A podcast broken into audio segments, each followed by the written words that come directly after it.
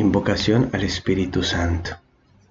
Divino Espíritu, desciende sobre mí, lléname de tu luz y de tu amor para que se cumpla en mí según tu palabra. Lectura del Santo Evangelio según San Lucas. Capítulo 21, versículos 5 al 19.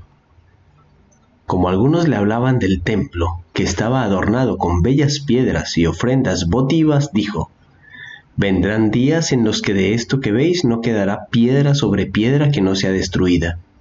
Le preguntaron, Maestro, ¿cuándo ocurrirán estas cosas y cuál será la señal de que están a punto de suceder?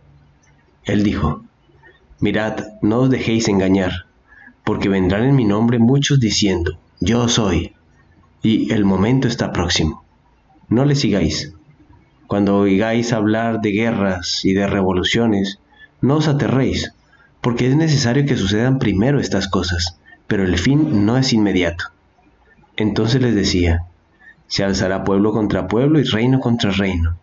Habrá grandes terremotos y hambre y peste en diversos lugares. Habrá cosas aterradoras y grandes señales en el cielo. Pero antes de todas estas cosas os echarán mano y os perseguirán, entregándoos a las sinagogas y a las cárceles, llevándoos ante reyes y gobernadores por causa de mi nombre esto sucederá para dar testimonio. Así pues, convenceos de que no debéis tener preparado de antemano cómo os vais a defender, porque yo os daré palabras y sabiduría que no podrán resistir ni contradecir todos vuestros adversarios. Seréis entregados incluso por padres y hermanos, parientes y amigos, y matarán a algunos de vosotros. Y todos os odiarán a causa de mi nombre, pero ni un cabello de vuestra cabeza perecerá con vuestra perseverancia salvaréis vuestras almas. Palabra del Señor. Gloria a ti, Señor Jesús.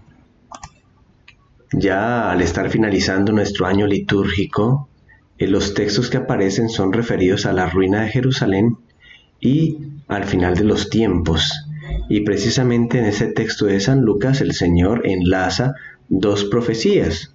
La ruina histórica de la ciudad de Jerusalén en el año 70 de nuestra era que va a representar lo que va a ser también al final de los tiempos, es decir, la ruina de Jerusalén va a ser figura de lo que el Señor nos indica será el final de los tiempos. Se abre un panorama de varias tragedias, angustias de todo tipo, aparecerán falsos mesías, habrá toda clase de cataclismos, guerras, hambres, pestes, señales en el cielo, pero no debemos tener miedo porque esto será ocasión para glorificar el nombre de Dios delante de todos.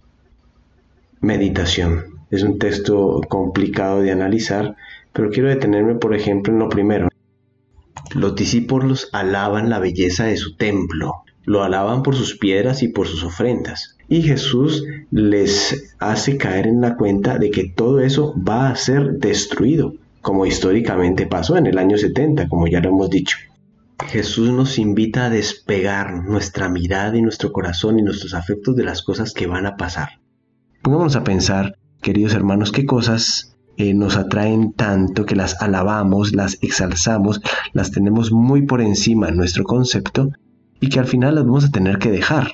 A veces es un celular muy bonito que tenemos, a veces es una persona a la que consideramos muy especial, o puede ser un título, una profesión, un trabajo, un deporte, o sea, hay muchas cosas en este mundo que a veces atraen y atrapan nuestra atención completamente. Y nos viene muy bien lo que el Señor dice, no quedará de esto piedra sobre piedra. Es decir, todas las cosas materiales, por más bellas, fascinantes, avanzadas que sean, eh, siempre nos van a dejar con gran decepción, porque no van a durar más allá de lo que dure este mundo el Señor como que los corrige a los discípulos y nos corrige a nosotros diciendo en lo que hay que poner la mira es realmente en lo, aquello que no se acaba, aquello que no se arruina, aquello que no se acaba con este mundo. Porque los tesoros de este mundo, como dice el Señor en otro evangelio, pues eh, se los come la polilla o se oxidan.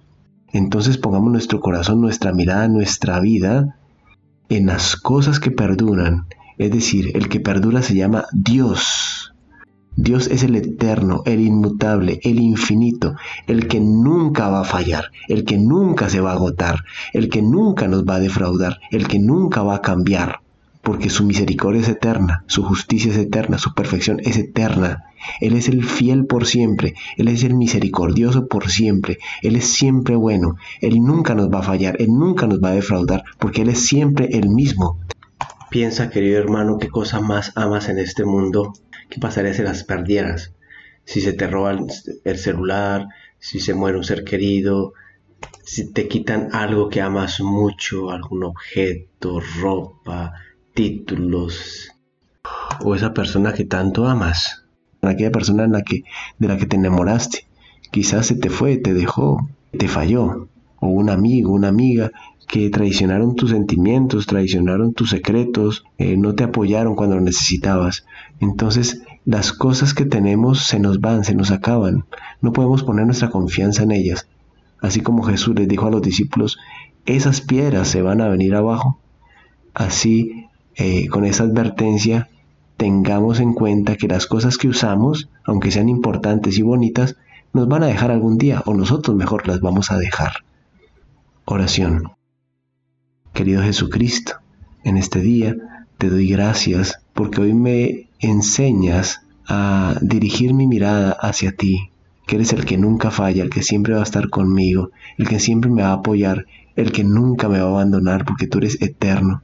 Te suplico que dirijas la mirada de mi corazón profundamente hacia ti, para que aunque se caiga el mundo, yo siempre esté fijo con mi mirada en ti, querido Jesús. Compromiso.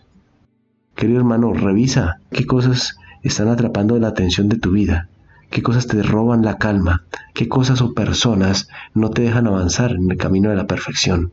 Y quita el afecto desordenado a esas cosas con ayuda del Señor, con ayuda de la gracia, para que vayas dirigiendo tu corazón a aquel que nunca te va a fallar. Es decir, para que pongas en primer puesto de tu vida, de tu confianza, a Jesucristo el Señor, que siempre va a estar contigo donde quiera que vayas.